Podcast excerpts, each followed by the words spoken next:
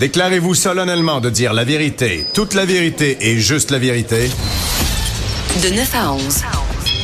Avocat à la barre. Avec François-David Bernier.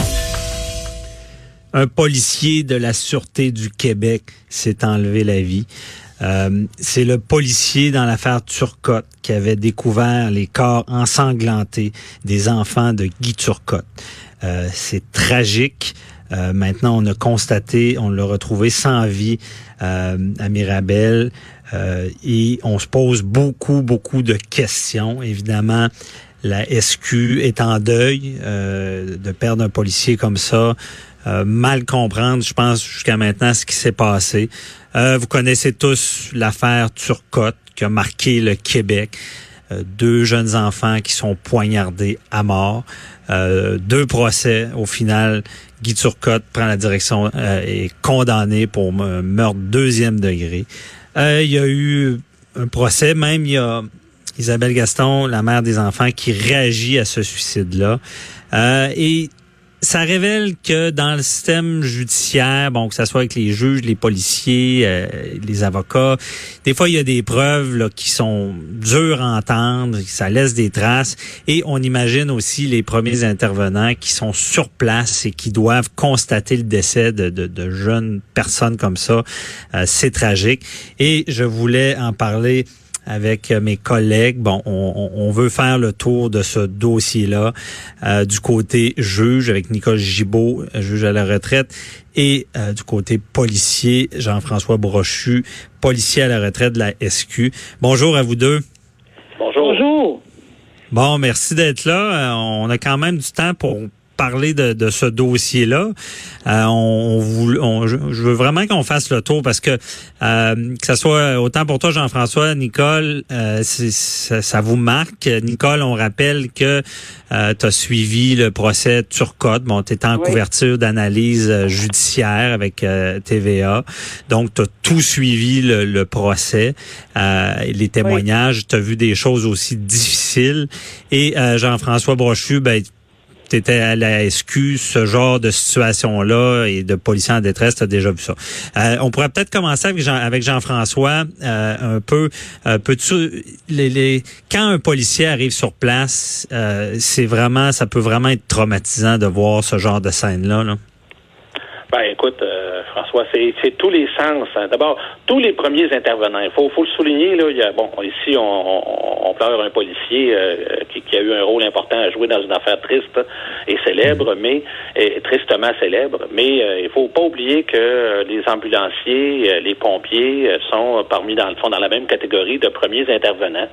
Et ces gens-là sont soumis à peu près quatre à cinq fois plus que le reste de la population à des événements stressants, difficiles, qui laissent souvent des traces et, euh, et, donc qui, qui, doivent demander de l'aide, mais c'est difficile de le faire parce que c'est un milieu, ce sont des milieux qui sont quand même où on pense que où on devrait être, à, si on veut, on devrait être à l'épreuve de tout ça, euh, immunisé mm. contre les contre ces, ces, ces images là qui nous reviennent, qui viennent. On veut être des Superman. Ben, c'est un peu ça, c'est ça. C'est des, ouais, tu sais, on dit toujours, ah, t'es payé pour faire ça, puis c'est ta job, puis tout. Ben, puis euh, c'est difficile pour euh, tous ces gens-là euh, d'avouer qu'à un moment donné, une situation a fait déborder le vase. Moi, je dis souvent, on n'est pas tous armés du même sac à dos. On n'a pas tous le même sac à dos pour traîner les, les, les, images négatives et les, et le, le, ce que l'on voit dans notre carrière. Et il y en a, ben, il y a des fois qu'à un moment donné, il y a une goutte qui fait déborder ça, puis et puis on pose des gestes. sais. Je veux juste vous rappeler que, un titre d'exemple, il y a une des ambulancières qui a intervenu à la mosquée de Québec, a mis fin à ses jours, elle aussi, et mhm. elle avait mis son uniforme pour, avant de le faire. Et euh, dans l'affaire de lac mégantique, ben, un pompier qui est intervenu là a également mis fin à ses jours. C'est, euh, c'est juste pour vous donner un exemple que ça laisse des traces. Parce qu'il faut aussi savoir aussi que ce que l'on voit, c'est une chose. Mais quand on intervient, puis je vous le dis parce que je l'ai fait, quand on mhm. intervient sur une scène de décès tragique, euh, euh, il y a tous les sens qui sont interpellés. Hein. Non seulement la vue, la vue, mais également l'odorat, euh, le toucher, parce que souvent ces gens-là vont avoir à déplacer le corps de la petite victime. Alors tous, ces, tous les sens sont interpellés et oui, ça revient. Oui, ça vient euh, te, hanter euh, la nuit. Euh, Parce que Jean, ouais, Jean-François, tu l'as vécu, je crois. Tu me parlais d'un dossier à Saint-Romain. ah, Est-ce que c'est ça? Moi, ah oui, écoutez, j'ai plusieurs dossiers d'homicide derrière la cravate, donc j'en ai vu quelques-uns en 33 ans dans l'enquête criminelle, des corps dans tous les États. Mais il y a des dossiers comme celui du, du triple meurtre euh, de la grand-maman et de ses deux petites filles euh, à Saint-Romain qui, euh, oh oui, qui a laissé des traces. On faut l'admettre. Mhm, parce que ça laisse des images dans la tête. Et Nicole, toi, au procès aussi, tu as dû regarder cette preuve-là, des photos. Là. Oui, euh, je te dirais, euh, François, que d'abord, je veux juste faire une, euh, de façon générale, mes pensées. Je pense que toutes nos pensées sont avec la mhm. famille de Monsieur Bigra. Euh, tous les premiers intervenants, très bien dit Jean-François Brochu, tous les premiers intervenants, également les policiers. Je vais souligner Madame Gaston parce qu'elle revit encore encore. Je sais qu'elle doit le revivre chaque jour, mais là, ça vient la chercher et elle a fait, elle a lancé un beau message. Et je vais vous dire tout le Québec en entier parce que ça vient encore nous chercher. Et pour ce qui est de moi personnellement, même si j'ai siégé pendant plein d'années, que j'ai vu et lu et regardé des photos dans plusieurs, plusieurs dossiers, euh, des cadavres. Euh, évidemment, c'est pas comme Jean-François euh, où les premiers intervenants, c'est pas sur les lieux, mais les photos, c'est assez explicite souvent. bon, j'en ai vu de toutes les couleurs. Là. Vraiment, pour avoir assisté au procès de Guy Turcotte et l'avoir suivi, moi, hier, la première réaction de Jean-François Brochu pour en témoigner, j'étais bouleversée comme pas à peu ah près parce que je l'ai vu, M. Bira, à la cour. Je me souviens régulièrement de le croiser. Euh, genre, euh, et, et, c'est venu tellement me chercher, ça n'a ça, aucun sens. Je, je, je, pleurais. Et hier, j'avais les larmes aux yeux, facile, facile. Fallait que j'appelle quelqu'un. J'ai appelé Jean-François Brochu. J'ai dit, va comprendre. Là. Ah. Mais c'est vraiment quelque chose qui, qui est venu me chercher. Et euh, encore aujourd'hui, je l'admets, encore aujourd'hui, euh, j'ai beaucoup de difficultés euh, lorsque je suis dans des endroits à grande surface où j'entends des enfants crier, pas de peur ni de, de, de, douleur, mais même juste de joie. Le cri mhm. d'un enfant, je, je, je, je, suis vraiment paniquée. Je fais un lien avec ce dossier-là. Je le fais, je fais le lien parce que je peux juste m'imaginer. J'ai entendu les témoignages là. Je peux mhm. juste m'imaginer encore. Puis là, je me, j'ai vraiment de la difficulté à respirer. Puis ça, ça dure pas si longtemps. Pas, pas, mhm. Et je comprends tellement les gens qui sont bouleversés. Jean-François, il a raison. Il y a des gens qui sont plus, il y a, peut-être plus, euh, ils ont peut-être le sac à dos, c'est une bonne expression, mhm. un, peu, euh, tu sais, pour en mettre un peu plus ou le gérer ou je sais pas comment le faire. Mais moi, je sais en tout cas qu'il faut que je sorte rapidement, je respire, mhm. euh, je pense à d'autres choses, etc. Fait que je peux m'imaginer. C'est pour ça hier que j'étais bouleversée parce que je peux juste m'imaginer. Là, j'ai lu là, mais encore une fois, chaque fois que je le lis, je l'ai dit dans mon livre également. Chaque fois que je lis là-dessus, les yeux me viennent pleins d'eau. Je pas capable de, de, concevoir comment ils font pour vivre avec ça. Euh, parce que c'est une, forme de, choc post-traumatique, Nicole, ah. dans le sens, tu as, dû, as été obligé de regarder ça. Tu as vu aussi le, le policier en question témoigner sur ce qu'il a vécu ce, ce, cette journée-là. Là, Et je me souviens d'entrer le premier. Là. Tout à fait. Puis je me souviens d'avoir euh, entendu les propos parce qu'évidemment, j'étais pas là au premier procès. J'étais juge à ce moment-là. Je siégeais de façon régulière. Mais au deuxième, euh, je me souviens quand il a témoigné à l'effet parce qu'on l'a interrogé, contre-interrogé sur le, ce qu'il a dit à Guy Turcotte quand il quand il a réalisé. Puis tu sais, tout le monde, euh, tout le monde disait ben là, tu sais, mais c'est tellement une réaction naturelle et, et, on va se garder une petite gêne. C'est tellement naturel les propos parce qu'il avait dit genre quelque chose comme ce que t'as fait là, t'es, imbécile ou quelque chose de genre. Et, et, et, je veux dire, c'est tellement normal et humain parce qu'avant tout, avant l'uniforme, avant la toge, avant les, les, tout ça, on est des êtres humains. Et ce monsieur-là, ce policier-là, tout jeune, je me souviens tellement de lui. Et, il est, tu sais, un monsieur tout à fait en respect avec le système, tu sais, puis tout ça, mais qui avait vécu quelque chose de, hey, puis je, je vous ajoute quelque chose, j'ai j'ai un chalet dans les Laurentides, puis il faut que je passe régulièrement en avant de cette rue-là, là, la rue où il y a eu les assassinats, là, puis je suis pas capable, je suis obligée de me retourner la tête. Même encore aujourd'hui, je me tourne la tête pour pas regarder Ah le nom ça- de la rue. Ça marque, là. Mais euh. Jean-François aussi, dans, dans est-ce qu'on en sait plus sur le, le, le lien possible entre euh, ce qu'il a vécu dans l'affaire Turcotte et le suicide? Est-ce qu'on a plus d'infos à cette étape-ci? Ben, C'est-à-dire qu'après la- l'affaire Turcotte, euh, Patrick avait été euh, avait pris quelques quelques semaines, de- avait dû être retiré du travail, si on veut, et ça euh, pendant quelque temps. Et dernièrement, il était encore en retrait du travail. Et euh, selon ses collègues, très clairement, depuis l'événement Turcotte, il avait des difficultés dans certaines situations. Puis, euh, mais maintenant, maintenant, souvent aussi, puis je dis pas que c'est ça ici là, mais souvent aussi, il y a une accumulation, un, un- un stress post-traumatique.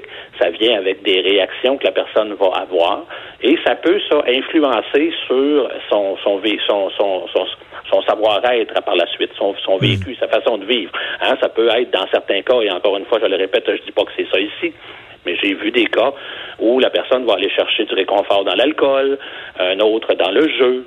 Euh, des fois, ça, ça va ah, la, la, la, le- nouveau, la nouvelle façon d'être de la personne va influencer sur ses relations avec ses proches. Donc, ça peut am- amener un divorce. Alors, tout ça, des fois, ça, ça s'accumule. Hein? C'est une accumulation. Puis, euh, puis, puis donc, ça peut amener des- à, à ces résultats. Mais c'est très bien documenté, c'est très connu. En 2004, il y a eu une étude importante de faite par euh, l'Institut, par des psychiatres de, de Montréal, à la demande du service de police de Montréal, justement, pour en savoir plus et savoir comment réagir. Puis de plus en plus, les grandes organisations sont euh, savent comment faire, comment réagir. Mais il y a, euh, on doit, comme nous chez nous, à- au crime contre la personne, ça nous avait été imposé la visite chez le psychologue parce que euh, quand euh, la mise en place du programme a été discutée, ben on le voyait chez les chez les membres, il n'était pas question d'aller là parce que ça voulait dire mettre le genou à terre. Puis dans ce milieu-là, c'est difficile. C'est c'est c'était encore en 2008-9 là, encore quelque chose qui était très difficile. Même aujourd'hui, pour certaines personnes, c'est inconcevable. Comme si on était faible, là. comme si de, dire qu'on a besoin d'aide, c'est une faiblesse. C'est ça. Tu as choisi la mauvaise job, c'est pas ça que tu devrais faire. Mais c'est pas vrai, c'est pas vrai, parce que tu peux pas te préparer à ça. Il y a des chiens. L'horreur que l'être humain peut faire, là, euh, le- moi je dis, je dis toujours, je suis allé en Haïti, j'ai vu le pire et j'ai vu le meilleur de l'être humain. Puis, euh, puis je veux dire, j'ai vu ça aussi au Québec, là, tu sais, des affaires comme on, on le sait tous, comme Turcotte. On peut même, même les gens se disent, c'est sûr que la personne est malade mentale de faire ça, tu sais. C'est sûr, parce que ça On peut pas concevoir. Hein. Je peux pas concevoir que quelqu'un peut faire ça. Mais ça, c'est pour le premier répondant, là, comme je vous ai dit tantôt, tous ces sens sont interpellés. Ben oui. Mais c'est très bien documenté. Et les, les organisations policières tentent d'en faire plus. Ils en font peut-être pas assez. Mais, euh, mais, mais donc, il faut continuer de se pencher sur la situation parce qu'il Ouais. y en a eu beaucoup au cours des dernières années, euh, des suicides chez les premiers répondants. Euh, bien, voilà. Peut-être pas assez, parce que justement, ce que tu parles, ben, je fais un lien avec ce que Nicole a expliqué aussi. Je comprends, Nicole, c'était plus des photos, mais on sent que tu es resté avec, euh, avec ces images-là que tu aurais peut-être aimé, aimé mieux pas voir, puis un choc. Puis là, on imagine la personne sur place, comment ça doit être, quand on dit que tous les sens sont interpellés et c'est intense. Exactement. Mais, Mais est-ce que... je peux te Ouais. dire, euh, François, juste pour ajouter que c'était très, très, euh, très fréquent que la salle, euh, que plusieurs, plusieurs, plusieurs, plusieurs personnes devaient quitter la salle dans ce procès-là. Et c'est, c'est, c'est souvent le cas quand on, on projette des photos, puis on projette pas ça sur un iPad mini. Là. C'est, Wow. des gros écrans. Là. Il y, en avait plusieurs. En tout cas, c'est, Mais on se pose la question en disant, je resterai vais vous pas. dire- Ouais. et, et je vais vous dire que le choix des photos a été fait d'avance avec euh, en présence de la défense et de la couronne, mais également du juge, parce qu'il y a des photos qui sont écartées de consentement. Alors, euh, les pires Ah, sont Imaginez. écartés. Imaginez, OK, donc le les pires sont lui- écartés. Lui, le policier, euh, M. Bigra, a pas pu écarter rien. Euh, on peut juste imaginer tout ce qu'il a vu et ce qu'il a, comme euh, tu le dis, Jean-François, euh, tellement euh, tu sais, respiré, juste la senteur. Oh mon Dieu, ça, c'est Mhm. incroyable. C'est ça, de, de, de, de, le voir, parce que je sais pas pour vous autres, mais Nicole, je comprends bien ce que tu dis d'une sorte de choc post-traumatique. Des fois, c'est à différents niveaux, puis on, on peut pas vraiment tout le temps comprendre quelqu'un que c'est grave. Mais moi aussi, j'ai déjà vu des choses ou même de la preuve. J'ai, j'ai, si je n'avais pas l'obligation et j'étais pas forcé, je regardais pas, je savais que ça allait me rester dans la tête. Ou euh, d'autres personnes sur un lieu d'accident, il y a eu un drame, et je pense que euh, des fois on choisit de ne pas regarder pour pas que ça, ça persiste.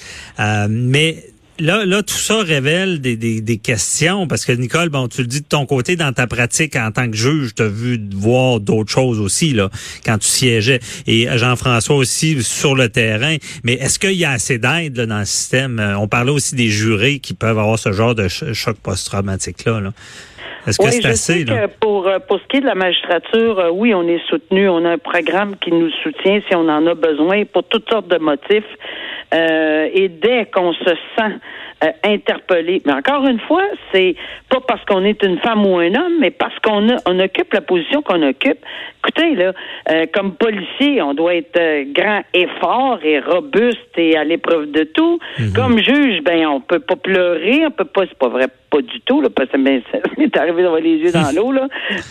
mais on peut pas, tu sais, puis on est, on est comme au-dessus de, tu sais, c'est l'espèce de siège qu'on appelle mais c'est complètement faux qu'on est au-dessus de tout ça, mais complètement parce que voir des gens témoigner, moi je me souviens là, puis j'étais encore aujourd'hui marqué par ce témoignage-là d'une mère de famille qui a perdu son enfant dans un accident, c'est pas un accident là, c'est une négligence criminelle causant la mort au volant, puis des, des, des courses de rue. Puis je vois encore la dame, la maman témoigner devant moi, puis il y avait personne dans la salle qui pleurait pas, incluant le procureur de la couronne. Puis moi je me pinçais une cuisse pour me faire mal, pour penser à d'autres choses, parce que sinon j'aurais fondu dans l'arme. C'est hmm. vraiment très difficile. Les photos, comment, comment regarder les photos et les témoignages que son fils l'implorait pour vivre, moment, moment, laisse-moi payer, mort quasiment dans ses bras. Tu sais, c'est des choses épouvantables, puis avec lesquelles on reste, oui, on reste, mais il faut passer à d'autres choses, puis on mhm. peut, oui, nous, dans notre dans notre domaine, on peut demander de l'aide à la magistrature. Euh, je sais pas si on le fait, ça, c'est pas connu. Ben, c'est ça. Est-ce qu'on le fait, puis est-ce qu'on est encourageant à le faire? C'est c'est ce qu'on se pose comme question. Euh, parce que aussi, je reviens encore, euh, Jean-François, sur le terrain. Là, euh, tu sais, je veux dire des fois, les gens oublient que, bon, il y a des drames, on voit ça dans les nouvelles, mais je donne un exemple, quelqu'un s'est pendu, puis s'est suicidé ou des choses comme ça. Il y a quelqu'un qui va devoir décrocher à la personne. Il y a quelqu'un qui doit faire le travail. Et c'est un peu ça qui est arrivé à ce policier-là. Il a fait son travail. Là. François, David, écoute, euh, décrocher euh, des enfants, des policiers, des policières, des pères, des pères de famille, des mères de famille, aller décrocher un adolescent, hein, alors que papa et maman sont, au bout de l'entrée, puis ils sont à genoux, puis sont en crise. Puis ah. les policiers, les premiers répondants doivent se rendre décrocher euh, une petite, un petit garçon, une petite fille de 12, 14 ans qui a mis fin à ses jours. C'est des affaires incompréhensibles pour les parents. Ça n'a pas de mhm. sens. Mais pour, le, pour les, les, les premiers intervenants, c'est la même chose. Alors donc, mais, mais par contre, la même que je vous ai mentionnée tout à l'heure démontrait, euh, en fait également la démonstration que justement les premiers répondants pouvaient démontrer beaucoup de euh, résilience, hein? beaucoup de résilience parce qu'ils sont ils sont tous confrontés là, je veux dire, ils sont tous confrontés à ces affaires-là. Puis c'est pas tout le monde qui m'a fait ses jours, ok? Mais qu'encore une fois, c'est ceux, il y en a qui, acceptent de demander de l'aide, il y en a qui acceptent aussi des fois ton entourage, euh, François, ton entourage là, ta conjointe, ton conjoint, euh, tes, tes frères, tes soeurs, tes amis, ta famille. Euh, des amis, des amis qui sont en dehors de ton milieu également. Hein, L'ambulancier qui a des amis en dehors de son milieu, même chose pour le policier. Euh, des fois, bon, on va trouver là-dedans euh, des gens qui vont nous écouter. et puis c'est bon, c'est bon d'en parler. Mhm. Ensuite, ben, d'autres vont se jeter dans le sport. Hein. Le sport aide, ça a été démontré également dans les études. Le sport, bouger, faire quelque chose justement qui te permet de faire le vide, ben ça, ça aide. Mais encore une fois, donc on doit continuer si on veut d'adresser ce problème-là. Puis c'est dommage à dire, mais on doit forcer les gens euh, vers les services qui leur sont offerts. On doit les forcer parce qu'encore une fois, ce sont souvent ceux qui qui qui, qui qui, mhm. hésitent pour les raisons qu'on a mentionnées tantôt. Mais encore une fois, puis là, ça, moi je te dis par contre, il n'y a pas de filet, euh, il n'y a pas de zéro risque, il n'y a pas de filet total. C'est dommage à dire, mais dans ce type d'emploi, ça sera toujours un risque.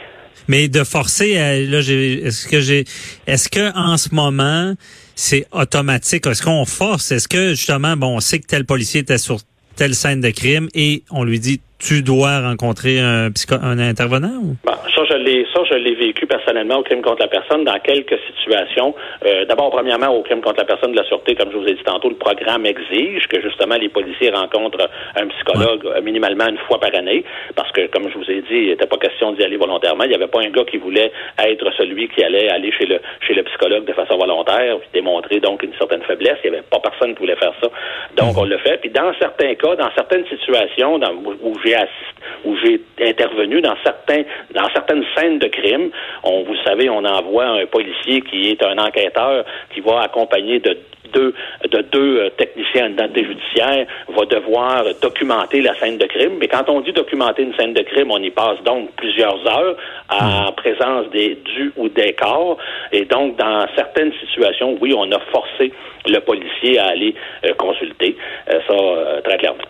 Jean-François, euh, euh, je ne sais pas, mais me semble qu'aujourd'hui, euh, on devrait peut-être dire et demander que, que de demander. Pourquoi qu'on on n'essaye pas de retourner la vapeur, s'il en reste, s'il en reste encore, là, mm-hmm. que de demander de l'aide, c'est une preuve de courage et non de faiblesse. C'est une preuve de courage. Pourquoi? Parce que ça prend beaucoup de courage de le faire. Puis ça prend aussi beaucoup de jugement puis de courage pour dire j'ai une femme, j'ai des enfants, j'ai des frères, j'ai des sœurs et ça me il faut que je prenne tout mon courage à deux mains pour pouvoir passer à travers pour eux. Mhm. Alors, on devrait vraiment encourager que c'est une forme de courage et c'est certainement pas euh, euh, euh, une lâcheté ou une faiblesse de d'aucune façon. non, faut le dire, mais il y a encore beaucoup de tabous. C'est ça qui est dommage. Tout ce qui est psychologique, on se casse un bras, là, euh, on, va avoir de l'aide, là, mais ce qui est psychologique, c'est difficile à percevoir. Je pense qu'il y a beaucoup de tabous dans beaucoup de domaines. Euh, mais aussi, aussi là, là parce que on parle de, de, de bon de, toi Jean-François pas un policier je veux dire c'est une profession on s'entend que vous avez des formations et euh, à quelque part c'est difficile puis il faut demander de l'aide vous avez des ressources. Euh, Nicole bon tu l'as dit ton ordre professionnel l'ordre de la magistrature va va donner un soutien tout ça. Bon Nicole dis-moi donc comment comment les jurés ça se passe? Quand ce genre de preuve là est présenté est-ce qu'on est-ce qu'on fait attention à eux? Est-ce qu'il y a un suivi qui vient ben, après? Souvent demandé cette question-là, surtout quand j'ai commencé. Le premier procès que j'ai couvert pour les médias, c'était, c'était la, la, question m'est arrivée rapidement. Euh, une chance, il y avait des, euh, il y avait un psychologue qui nous accompagnait au palais de justice aussi, mhm. pas juste pour nous autres, mais pour le public là, pour que pour les explications. C'est parce que c'était le procès de Magneta. On s'entend que c'est pas tout à fait, c'est une violence inouïe puis incompréhensible, euh, pas parce qu'on mesure les violences de meurtre en meurtre là, mais c'est parce que là, ça, c'est, on se sent moins touché par des, des choses comme ça que si c'est des enfants, j'imagine. Fait que, ouais. mais tout ça pour dire que c'était, c'était, puis on savait que le, la vidéo devait être vue par les jurys. Imaginez-vous, là, on dépece quelqu'un. Il y en avait deux. Il y en avait un qui avait pas de son, puis l'autre, ben, il a ajouté de la musique à ça. Tu sais, faut, faut le faire, là. Euh, alors, il fallait qu'il le regarde deux fois. Et je vous dirais que les journalistes et tout le monde, les yeux étaient rivés sur les membres du jury. Mais euh, j'étais j'étais euh, renversée de voir que leur réaction était, on les avait tellement préparés, euh, mais le choc post-traumatique, moi je pense qu'il existe et qu'il doit encore exister parce que ce qu'ils ont vu, ça n'a même pas de sens là.